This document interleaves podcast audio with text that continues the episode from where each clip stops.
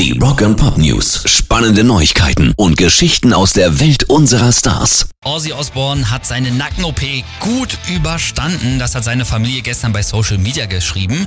Sie haben geschrieben, Ozzy geht's gut, er ist auf dem Weg der Besserung und sie bedanken sich für die Liebe und Unterstützung, die Ozzy weltweit vor dieser so wichtigen und heftigen Operation bekommen hat.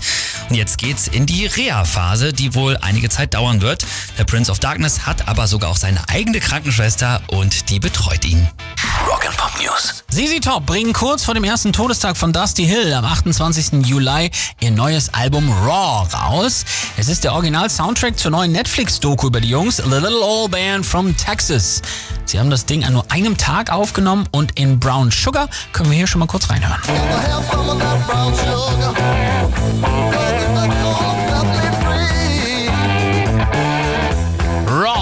Am 22. Juli und ist das letzte Album noch mit Dusty Hill.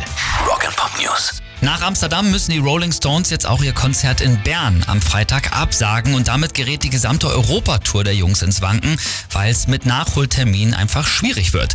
Grund für die Absage ist die Corona-Erkrankung von Mick Jagger. Die letzte Deutschlandshow zum 60-jährigen Jubiläum ist ja übrigens auch am 27. Juli bei uns in Deutschland und zwar in der Felddienst Arena in Gelsenkirchen, aber die ist Stand jetzt wohl nicht in Gefahr.